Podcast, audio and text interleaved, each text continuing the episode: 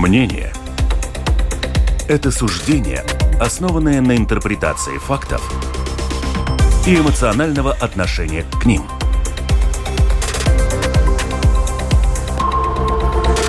Открытый разговор с Ольгой Князевой на Латвийском радио 4.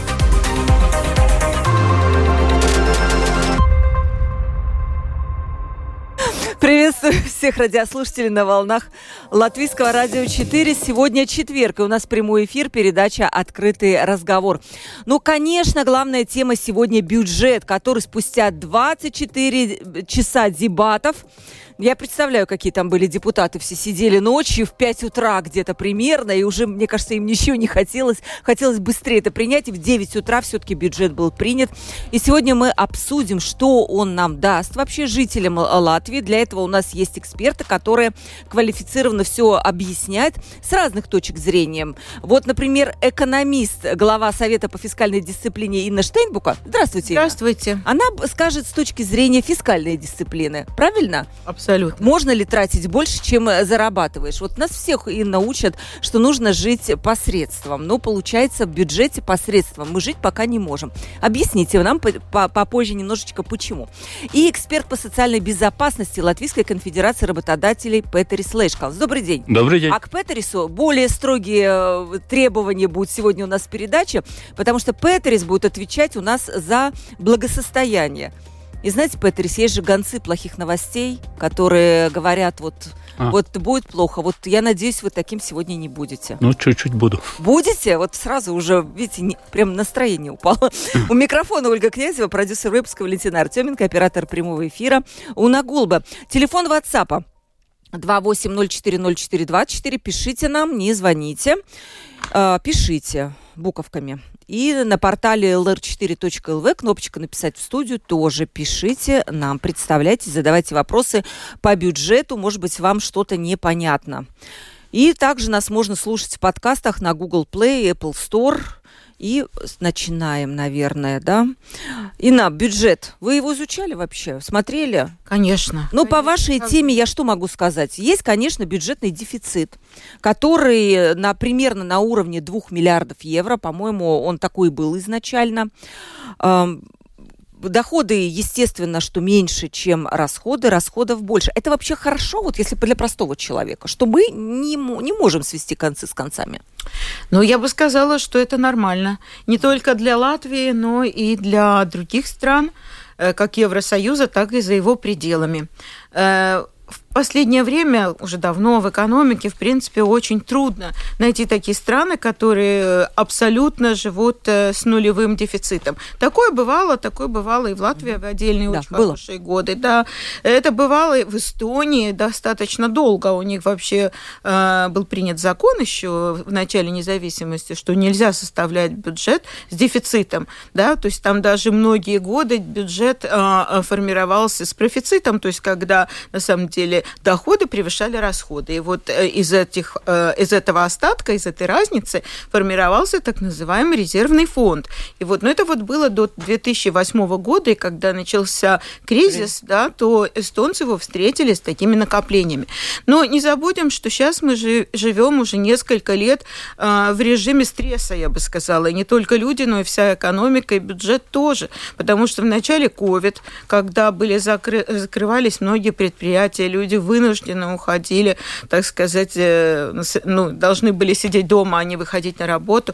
Потом началась э, война в Украине, которая очень сильно ударила по нашей экономике, экономике всего Евросоюза огромными ценами на энергоресурсы. Да? То есть есть и другие, так сказать, последствия, но это самое такое ощутимое. И поэтому вот э, и, и во время ковида, и во время вот этих высоких цен все-таки государство должно было заботиться населения, особенно о той его части, которая еле сводит концы с концами. И поэтому достаточно большое количество средств бюджета уходило именно на такие пособия, на помощь населению и предприятиям отдельным тоже.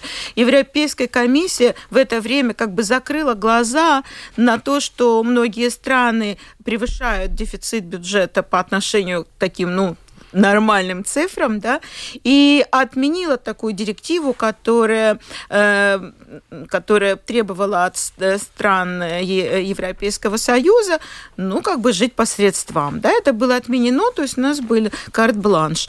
Э, и надо сказать, что в предыдущие годы бюджет был, э, бюджетный дефицит был выше по отношению к валовому продукту. Мы даже в прошлом году, по-моему, вышли чуть ли не на первое место в Европейском Союзе по размеру дефицита. А сейчас начали этот дефицит потихоньку снижать. Вас, вот. наверное, это радует, да, что все-таки дефицит снижается? Э, абсолютно, потому что все, долго жить вот э, в режиме высокого дефицита, это не очень хорошо. То есть это, я бы даже сказала, плохо. Простой вопрос, откуда покрываются эти недостающие деньги? 2 миллиарда. Откуда государство их берет? Ну, естественно, это не падает с неба, не мана небесная. То есть вот когда в семье возникает дефицит каких-то средств, да, а вот хочется купить что-то новое, или это стиральная машина, или это, э, или я не знаю, что-то другое, можно брать кредит, правильно? Ну вот государство делает то же самое. Государство берет кредиты.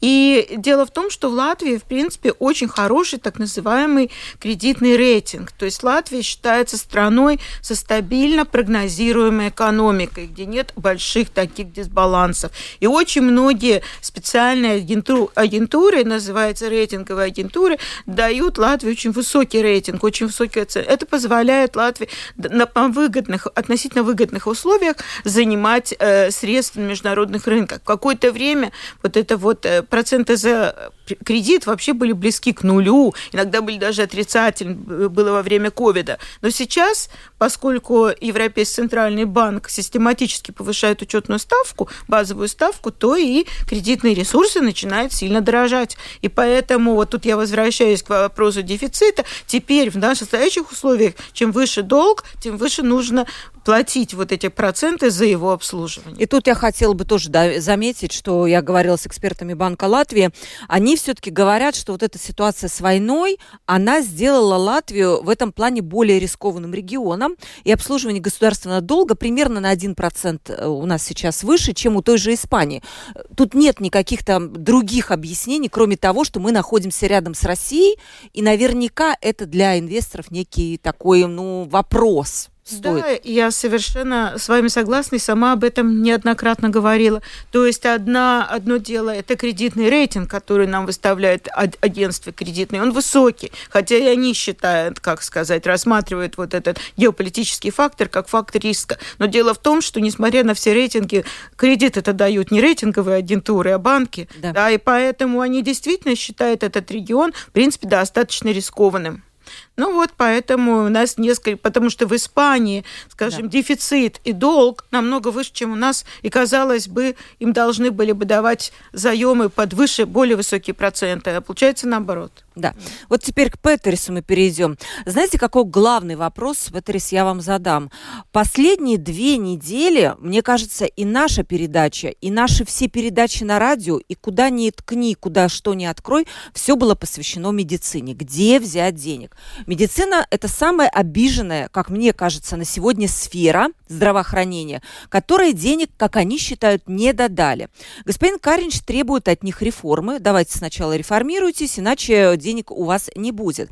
И последний раз, когда я говорила Ингрида Цирцена, бывший министр здравоохранения, она сказала так.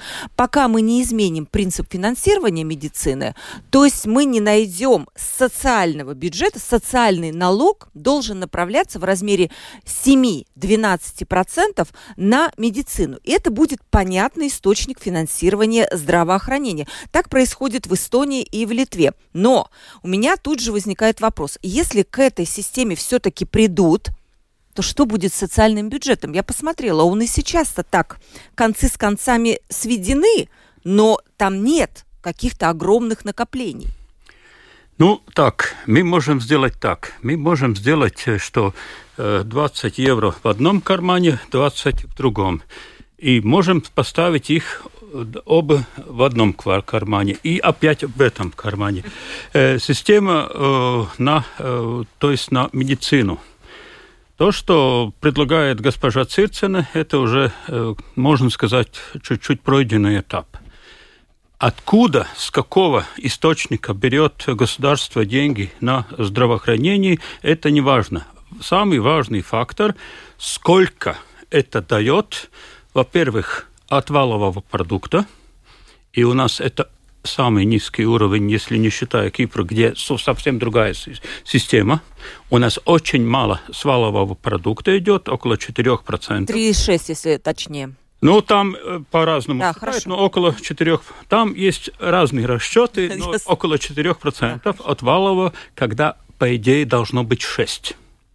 Второй вопрос. У нас из-за очень нехорошей, неблагоприятной э, налоговой политики на рабочую силу, у нас экономика довольно низкого, добав... низкой добавленной стоимости, и значит у нас валовый продукт низкий. Э, вся то, что мы импортируем, аппаратуру и э, медикаменты, все то прочее, мы покупаем по европейским ценам, если чуть-чуть не больше, так как мы маленькая экономика, значит, нам, э, ну, мы не, не можем сделать давление, так сказать, на рынок, что дайте, мы очень большой покупатель, вот мы это покупаем за рыночные цены в Европе.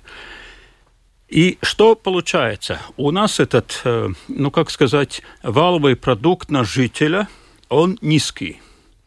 От этого валового продукта на жителя мы даем низкий процент на здравоохранение, и получается, что денег там не хватает. Там можно внутри реформировать что хочешь, как хочешь, может быть, какой-то процент, один или два, мы сможем как-то сэкономить. Но в целом у нас не хватает там ни один, ни два процента. У нас не хватает очень много. И из-за этого, ну, и понимаете, что э, требования на э, здравоохранение это довольно неэластичное э, ну, востребование. То есть мы можем э, кино сходить или то, но если у нас есть проблемы с здравоохранением, это не эластичный спрос. Это надо и все. Да, и, то есть я поясню нашим радиослушателям, что такое неэластичный спрос. Это когда при изменении цены туда, вниз или наверх, спрос на этот товар и услугу не меняется. Почти да. не меняется. Почти не меняется. Да. Э, э, ну, в конце концов, чуть-чуть меняется. Да. Спрос меняется. Почему меняется? Ну, это самая плохая примета, какой, какая может быть, что если человек из-за недостаточности э, финансов не может получить услугу такое, которое требуется для здравоохранения. Это не равно никаким там, э, как невинлīdzība, то есть ну, нет, не, неравенство. неравенство. Самая плохая э, форма неравенства – это когда ты не можешь или для себя, или вообще ужасным образом, если для ребенка не хватает на здоровье.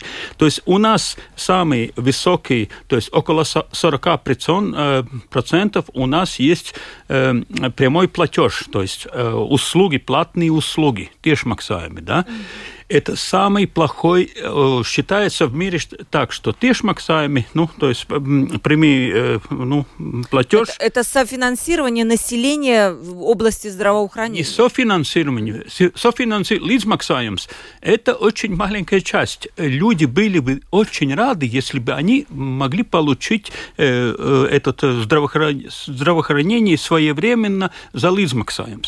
Но есть тишмаксājums, то, что я иду и покупаю эту услугу. Это есть полная, что платная медицина. У нас этот уровень 40. Если считается в Европе, что нормально есть, если есть 15-20%, тогда та часть, которые жители более так состоятельные, они идет и, может быть, из-за комфорта или и покупает. Но в основном у нас не хватает этих денег. То, что там мы можем сделать от, э, то есть перевести, как в Эстонии есть, на, да. на социальное Социально, страхование, это не меняет э, конечный итог. Мы можем эти э, услуги, которые сейчас идет от социального страхования, перенести на, на прямой бюджет, на, э, ну, то есть основной бюджет. И э, что это меняет? Почти, почти ничего кроме из-за только есть одна нюанс э, мотивации платежа.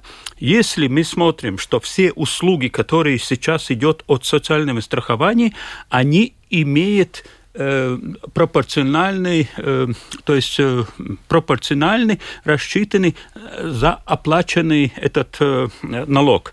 Если социальный налог, ну как мы называем э, этот э, соцстрахование, если оплачено от 500 евро, значит, пособие будет такое, пенсия будет такая. Да. Если от 1000 евро, значит, будет э, пенсия побольше, э, и пособие на безработницу или на слимый побольше будет побольше. Если же мы смотрим на здравоохранение, тогда там не работает пропорциональный, принцип пропорциональности, там работает принцип бинарный, то есть или есть, или нет. И, и если ты платишь э, социальный с минимальной заработной платы, из-за этого тебе операцию посреди э, не, не остановит.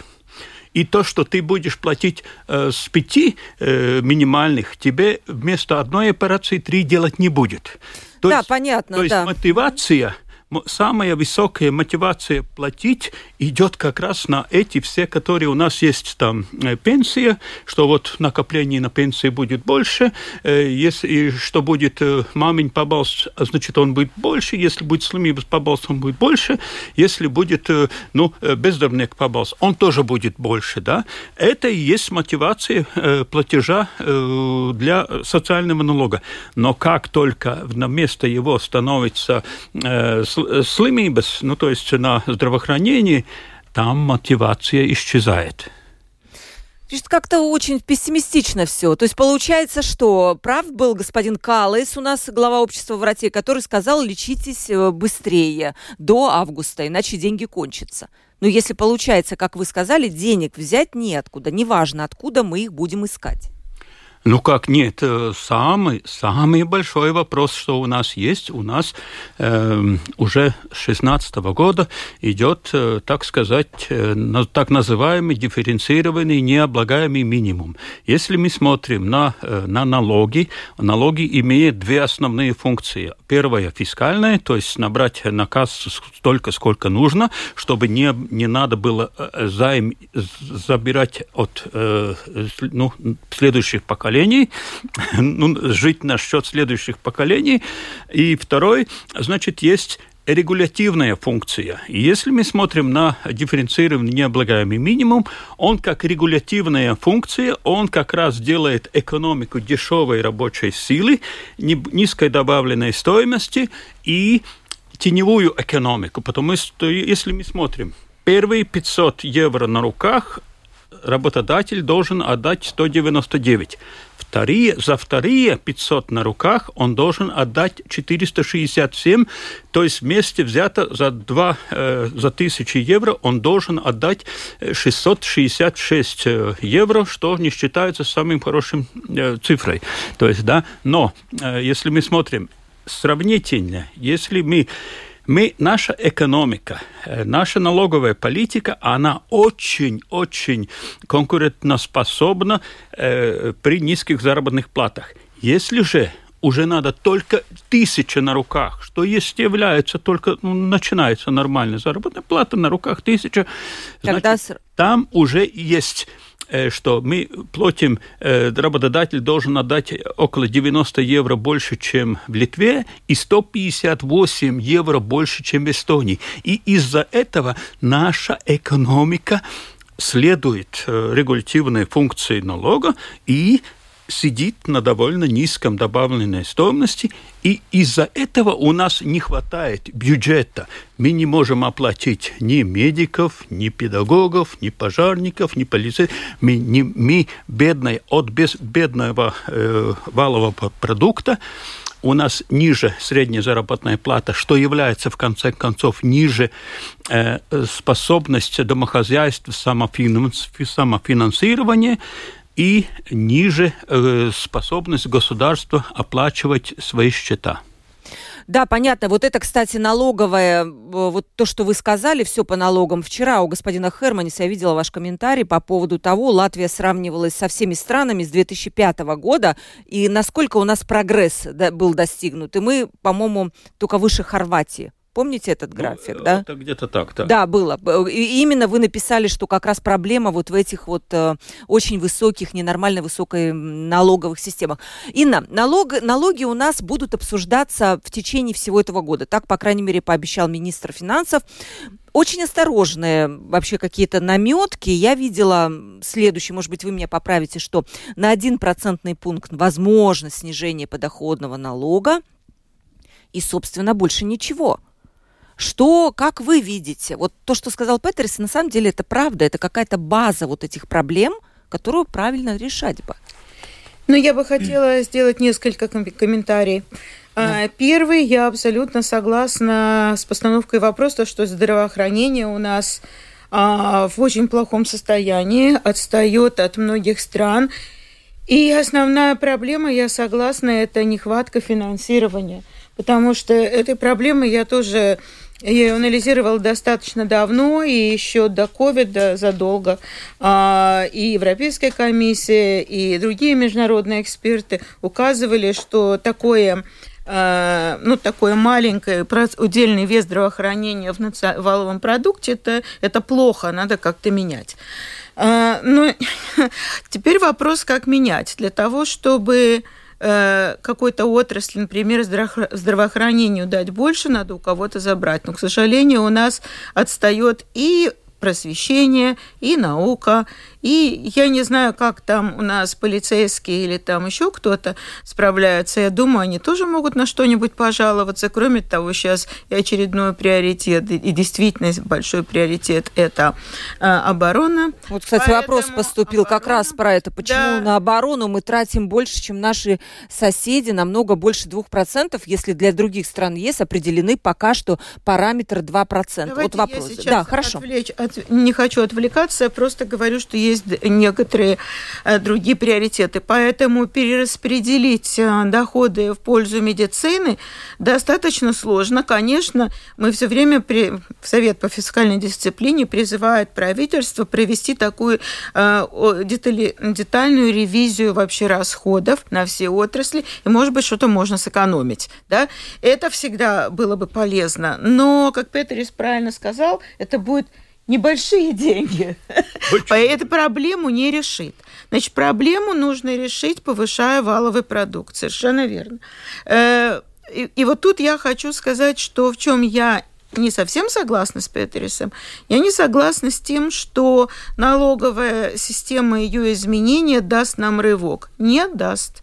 То есть э, в принципе, э, налоговая система Латвии признана одной из лучших в Европе.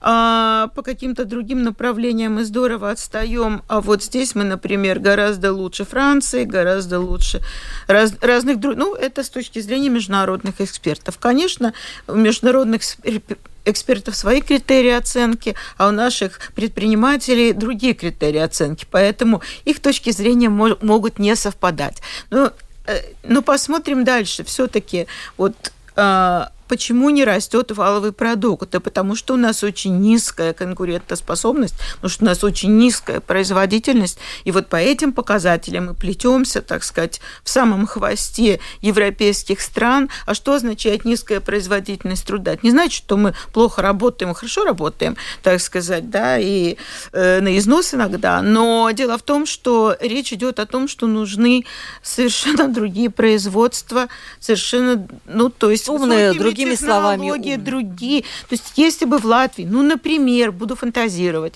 открылось бы производство чипов, да, как это называется, микросхем, да? Да. Микросхем, да.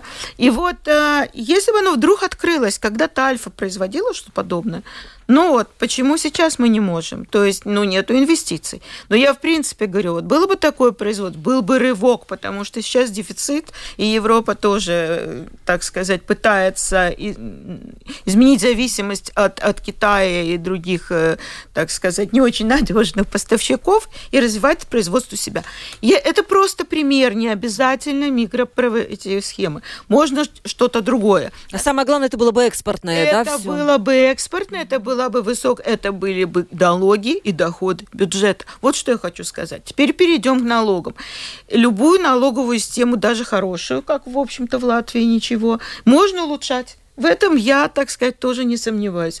И нужно улучшать. Поэтому если государство вот после долгих обсуждений найдет возможным снизить вот этот э, какой-то налог, подоход, например, Хорошо, но на государству придется искать, как его компенсировать, потому что у нас сейчас в бюджете так мало денег, да, то есть если мы что-то понизим, будет еще меньше. В краткосрочном периоде, то есть год, два, три, мы все равно не доберем этого бюджета, да, может быть лет через 3, 4, 5 вот это снижение налога даст эффект. То есть начнется немножко лучше, так сказать, больше будем производить, валовый продукт немножко поднимется. Но это не скоро. Да, это не дадут, не даст сиюминутный эффект. Вот что. И вот еще тоже интересно, вот это снижение на один процентный пункт подоходного налога, насколько оно эластично, насколько вот как раз эластично или нет, даст ли оно результат? Или мы просто кому-то подарим эти деньги? Тоже вопрос. Это вопрос. Да. Но мы не подарим эти деньги, то есть, конечно, предприятиям станет легче. Ну, это, это точно. То есть, если какой-то налог вообще, если, если ну, вообще налоги отменить, то предприятия были бы вообще счастливы. Не, ну, Поскольку так это не бывает, да. то нужно, так сказать, искать какую-то золотую середину, какой-то компромисс. Но в любом случае, вот это вот давление на предприятие, конечно, уменьшится, и это даст какой-то эффект. Обязательно. Вопрос, когда даст.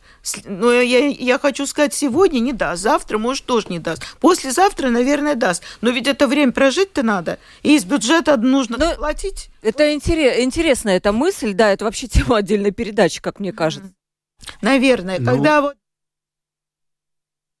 Приглашайте, будем обсуждать дальше. Потому что сейчас мы фантазируем на пустом месте. Я, я вам скажу так, да, что у нас, конечно, зарубежные эксперты говорят, что у нас довольно хорошие, да, у нас на данный момент после реформы довольно хороший э, на корпоративный, то есть на, э, подоходный на предприятие.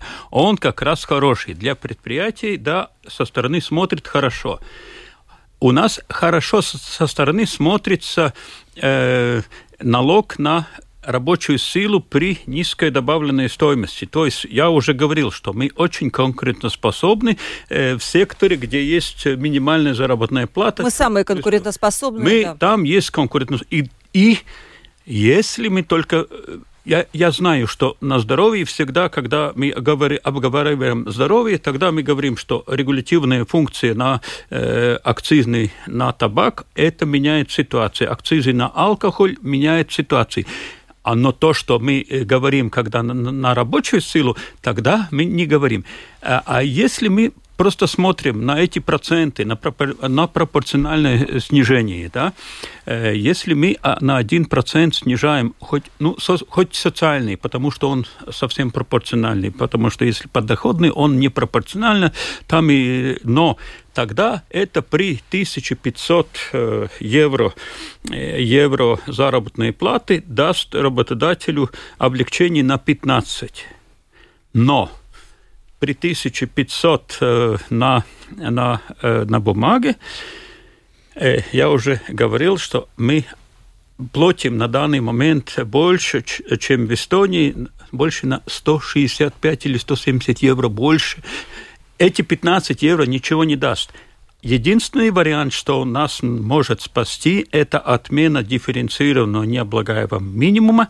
Это дает сразу при, э, при этом 1500, ну, что будет средняя заработная плата в этом году, я так думаю, будет 1500, это дает облегчение и работодателю, и работонанимателю. Если же мы смотрим на на ситуации, почему же не, все-таки не инвестируется в Латвии на те отрасли, где... Да, ну то, больше, что Инна сказала. Э, да, да, да, больше валовый продукт. Если мне надо людей, которые работают э, в, и может работать на микросхемах, это вам не, не минимальная заработная плата. Там как минимум три или четыре минимальных надо платить. И мы в этом секторе заработных плат не конкурентоспособность. И если предприниматель смотрит, где размещать такое предприятие, он выберет рядышком. Если же он смотрит, где можно на довольно маленький зараб заработной плате держать людей, тогда он, конечно, в Латвии. И это и меняет эту ситуацию, потому что э, этот, это меняет как раз что выбор – что здесь в Латвии можно вкладывать, э, ну, швейные машины при, привез. Да, понятно. А вот смотрите, поставить. а вот э, как вам кажется, Петр, сейчас понимание вот этого, то, что вы сейчас сказали, есть в Министерстве экономики?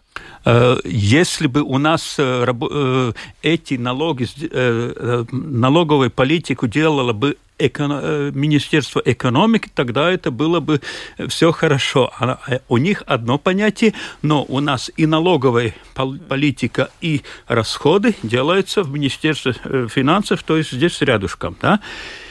И, с одной стороны, это правильно, но если же не берется э, э, расчет у, на, у Министерства финансов самое главное каждый год набрать столько денег, сколько надо э, на бюджет.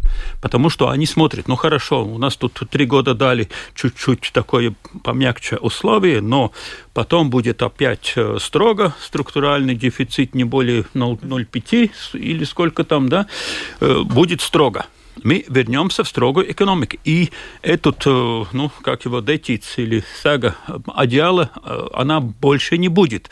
Она будет столько, сколько ты можешь э, от валового продукта взять. И вот мы еще должны взять в виду еще одну деталь, что есть способность домохозяйств самофинансироваться – и у нас очень большой удельный вес тех расходов, без которых жить невозможно.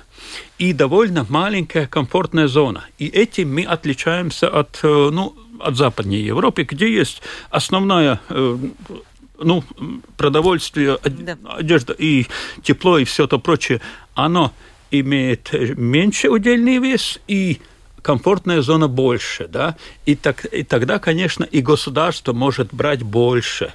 Ну, как это уже Шарль Луи де Монтеске сказал, это самая важная вещь государству понять, сколько можно взять еще. Взять. Да. Фискальное пространство жителей, можно так сказать. Это правильно? Да, Инна, вы, вы хотели добавить? Я хочу вот риторический такой вопрос задать. Вот кому из вас нравятся скандинавские страны? Кто бы хотел жить в скандинавских странах, где, в общем-то, очень высокая социальная защита, доступное и качественное здравоохранение, просвещение, э, школьное образование вообще достаточно. Ну, в Швеции сейчас не очень хорошо с преступностью, но, в принципе, страны, так сказать, хорошо защищены. Ну вот, если сравнить с нашей страной, ну, где лучше? То есть все показатели как бы говорят, говорят о том, что в скандинавских странах лучше. А какая там налоговая система? Там очень высокие налоги, они дифференцированные. То есть чем выше у тебя доход, тем меньше у тебя остается этого дохода в кармане, остальное идет в бюджет. Но но налоги платятся с удовольствием, потому что понятно, что государство разу... То есть я не знаю, с удовольствием или нет, я там не живу. Я думаю, что сказать, там самое главное, Инна, что там люди понимают, люди для чего. понимают, да. что государство заботится, и что, эти, и что эти деньги не уйдут, так сказать, непонятно куда. Ну вот, я просто хочу сказать, что Латвия идет очень медленными шагами, чтобы хоть каким-то образом дифференцировать, не, дифференци, не дифференцировать, а сглаживать неравенство между людьми в Латвии, которые получают высокие зарплаты, низкие зарплаты. Поэтому введены вот этот вот э, необлагаемый минимум с разными там... Дифференцированный. Да, дифференцированный. А, и это очень-очень осторожный шаг вот в направлении улуч... ну, уменьшения неравенства. неравенства да? То есть уходить сейчас от, от этого, ну, я не знаю, тогда надо менять общую концепцию государственного развития и, и основа, так сказать, скатываться к пещ... совсем пещерному, так сказать. Ну, Инна, вы ну, сказали, этот я... дифференцированный, он всего-то в 2018 он... году был принят. Да, Мы же не были до этого в пещере. Я просто хочу сказать, что налоги и бюджет – вопрос тонкий. Это очень... А, каждая страна или группа стран выбирает его для себя. Я понимаю, что в каких-то ситуациях можно вводить низкие налоги и рассчитывать на то, что это подстегнет экономику.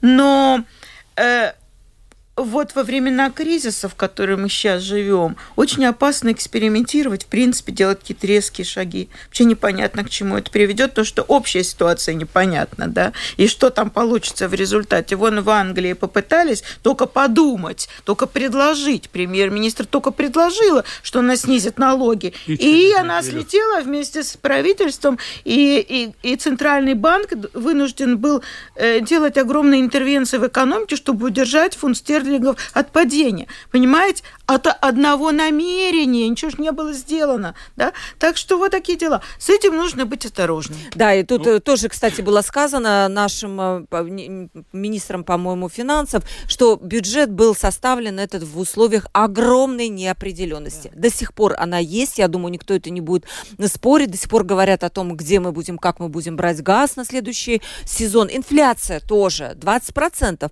В бюджете заложено 17%. 15. Ну, инфляция для государства Нет, не... меньше. Меньше, меньше. Вы в бюджете заложено где-то 8%. А, 8, да, что-то я не туда посмотрела. Да, да, да, ну, то есть, опять же, инфляция, наверное, для, для государства неплохо, поскольку сверхдоходы какие-то есть от э, инфляции. Инфляция всегда плохо. Ну, это плохо, да. Это... Так что... это, э, это меняет только номинальные цифры, и тогда за э, сверх, сверхурочные, не, нельзя сказать, за сверх э, растраты государства оплачиваются те люди, у которых есть фиксированные доходы или те, у которых есть э, ну, уже сбережения в денежном формате, те люди за это платят, и потом это плохо. Но если же мы опять смотрим на дифференцированный необлагаемый минимум, дифференцированный необлагаемый минимум, он не уменьшает неравенство, а как раз наоборот, он увеличивает неравенство между семей, в которых нет детей и у которых есть дети. И если мы смотрим на интенсивность э, труда, ну, труда в семье, где есть ребенок, так как ребенок не работает, тогда есть два родителя, если оба работают на средней заработной плате, и там есть один ребенок, тогда это уже есть, что есть расходы больше, но от этого дифференцированного они не получают блага. А вот э, самые первые, которые получают дифференцированного блага, это есть те люди, которые работают на низкой заработной плате или в конвертах получают, да, э, они получают, и у которых нету э, на изживении, то есть ну, а, ну, детей нету, да. И они сразу получают это дифференцирование. Смотрим, это то, что говорила госпожа Штейнбука, говорила насчет этого, что вот он, если доход больше – тогда есть э, прогрессивность налогов, доход на члена домохозяйства. Мы э, не как-то не так э, поняли заработную плату. Неравенство заработ, заработной платы есть тогда, когда за одну и такую же работу платят разные заработные платы по каким-то запрещенным ну, признакам. То есть, ну, угу. вот.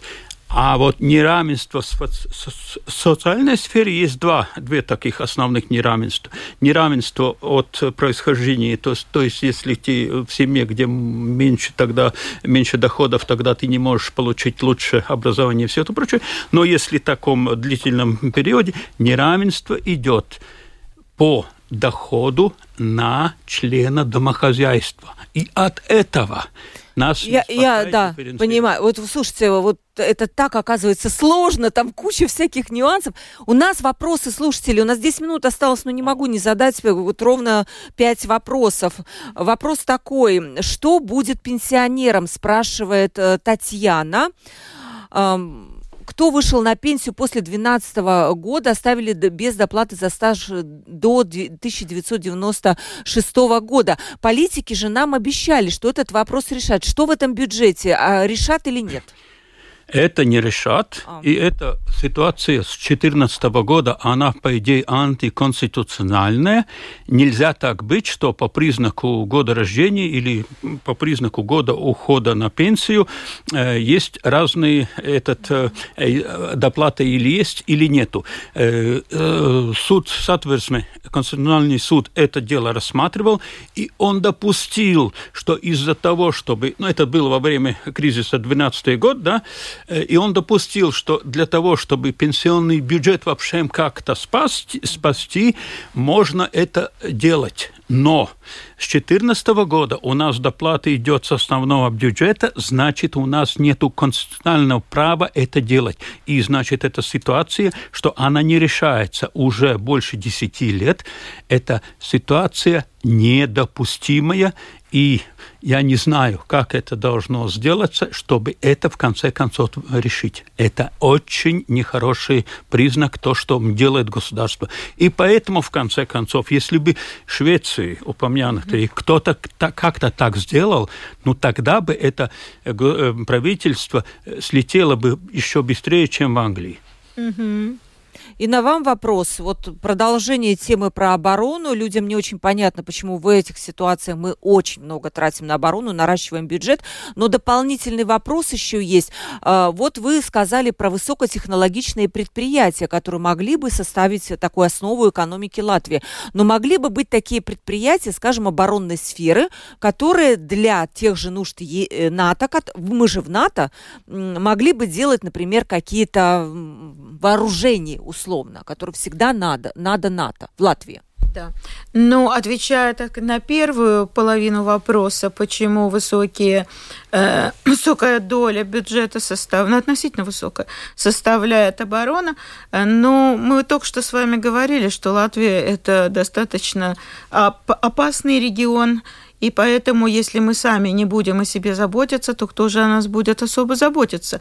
Так сказать, э, на, как НАТО будет заботиться. на НАТО рассчитывая, сам не плашай, потому что кроме пятого пункта э, известного НАТО еще третий пункт, да, который, в котором сказано, что надо как бы и самим позаботиться. Оборона это как это десятидневная Но дело в том, что быть. в любом случае э, приоритеты бюджета определяет правительство, и вот правительство так посчитало.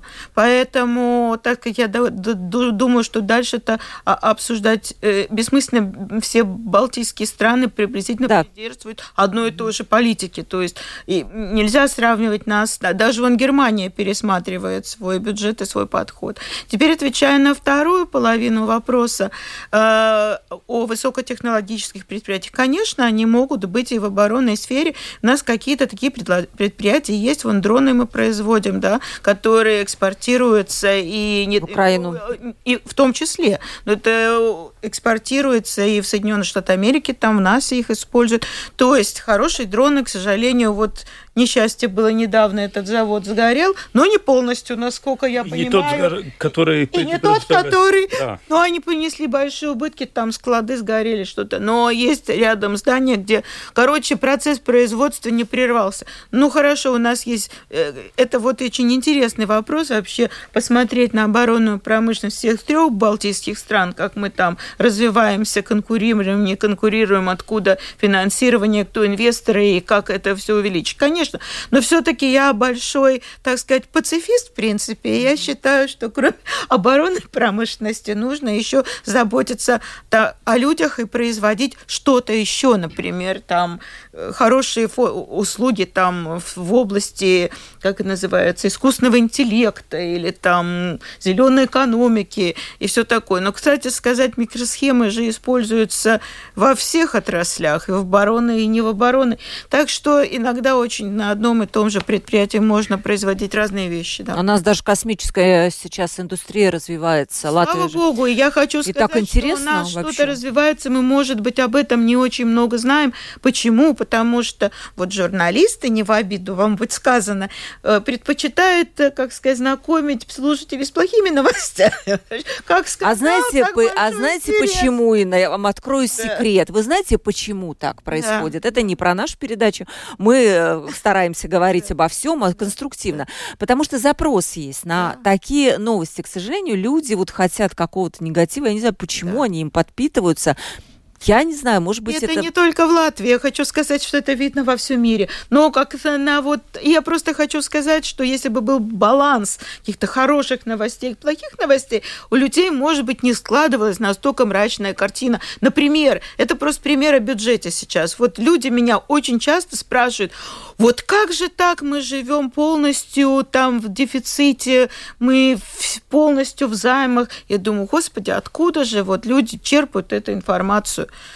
Да, да, а вот миф... А, а знаете, а откуда политики оппози... Э, оппозиции очень эм, часто используют вот этот вот Негатив. тезис? Э, это Нет, тезис, вот насчет тезис. И Мы... он неправильный, понимаете? А люди думают, что у нас вообще бюджет, ему нечего формироваться, потому что производства нет. Это то, что вот люди думают, да? Производства нет, бюджет ниоткуда, мы полностью живем в кредите или на дотациях Европейского Союза. То есть вот такая абсолютно неправильная информация, да? И вот ее нужно постоянно объяснять и объяснять. И объяснять что мы что делаем? Это, что это не так, да. Ну нет, но валовый продукт все-таки у нас самый низкий. Если мы смотрим Низкий. хоть 21 Вот видите, Петери сразу 20, с негативом. Э, нет, нет, 21 год э, у нас валовый продукт, если мы сравним э, в Литве на 14% выше, в Эстонии на 29,4%. Если же мы при таком же нагрузке, налоговой нагрузке сделали бюджет, тогда у нас в 2021 году не было бы 10 миллиардов а сравнительно с Литвой 11,5, а если сравнительно с Эстонией, 13 миллиардов, то есть 3 миллиарда было бы выше. И если мы смотрим на этот э, бюджет этого года, министерства сошлись вместе и сказали, нам надо 2 миллиарда. Министерство финансов предложило 90 миллионов. Но, и, конечно, если бы у нас были этот, был бы этот валовый продукт, сразу же было бы более высокая способность самофинансирования самих э, домохозяйств, и для государства было бы больше денег на те нужды, которые надо нам оплачивать всем вместе взятых. Полностью с вами согласна. Полностью согласна. Чем лучше будем, чем больше будем производить, тем больше будет бюджет, тем больше будет денег, в том числе на здравоохранение. И вот этот, э, как, как сказать, милитарное производство, она очень всегда авангардная, и она потом очень много дает для, для э, жителей э, ну, других отраслях. Это э, милитарное производство. Смежное, да, вот эти отрасли? Она идут? очень авангардная. Это GPS и все то. Все это исходит от милитарной э, ну, Я надеюсь, Министерство у нас обороны это понимает. Господин Пабрикс был не так давно. Он сказал, что Латвии нужно сделать все, чтобы у нас у первой из стран Балтии было производство патронов, патроны, да, ну, не знаю, как это все будет сейчас продвигаться, поскольку есть и коррупционный скандал сейчас в Министерстве обороны. Посмотрим, как это все закончится. Мы ничего не успеваем, кроме одного вопроса. Слушатель спрашивает, эм, что будет с новыми порогами минимального дохода, на Рокпетере сюда вопрос, и как это повлияет на благосостояние семей Латвии? Ну, я должен сказать, что э, все эти пороги будут увеличиваться на 15%, ну, средний 15%, минимально он был 109, будет 100 136, минимальная пенсия от 100-150 будет уходить на 180, ну, так, в больших цифрах, и там пенсия на инвалидность, то есть и пенсия на на, на утере э, обгадникс, то есть да, кор... заудем пенсии, да, э, они, все эти пенсии минимуме будет повышаться на 15%.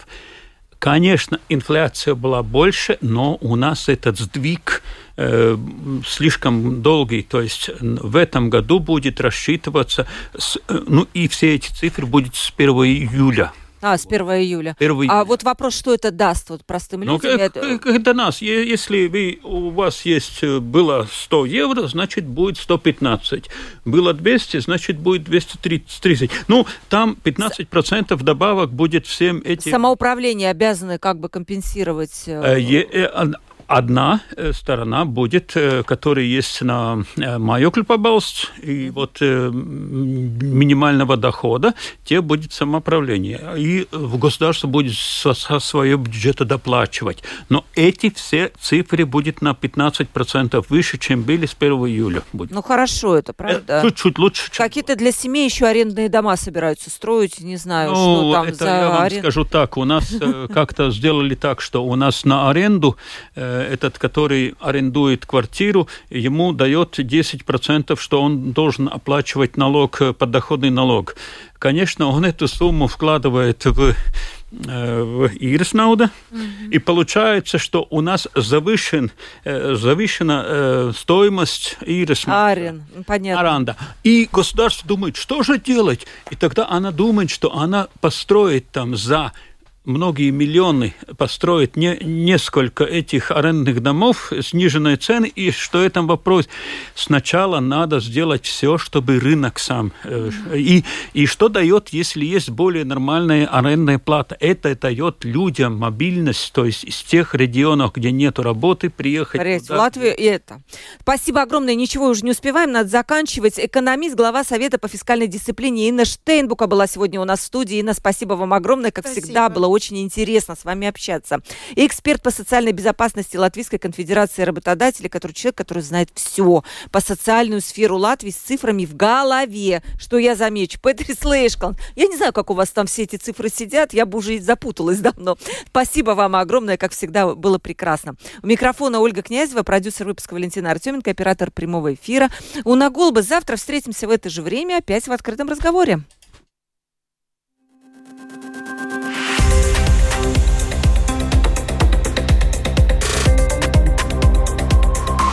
Открытый разговор. Площадка для обмена мнениями по самым важным темам с Ольгой Князевой на Латвийском радио 4.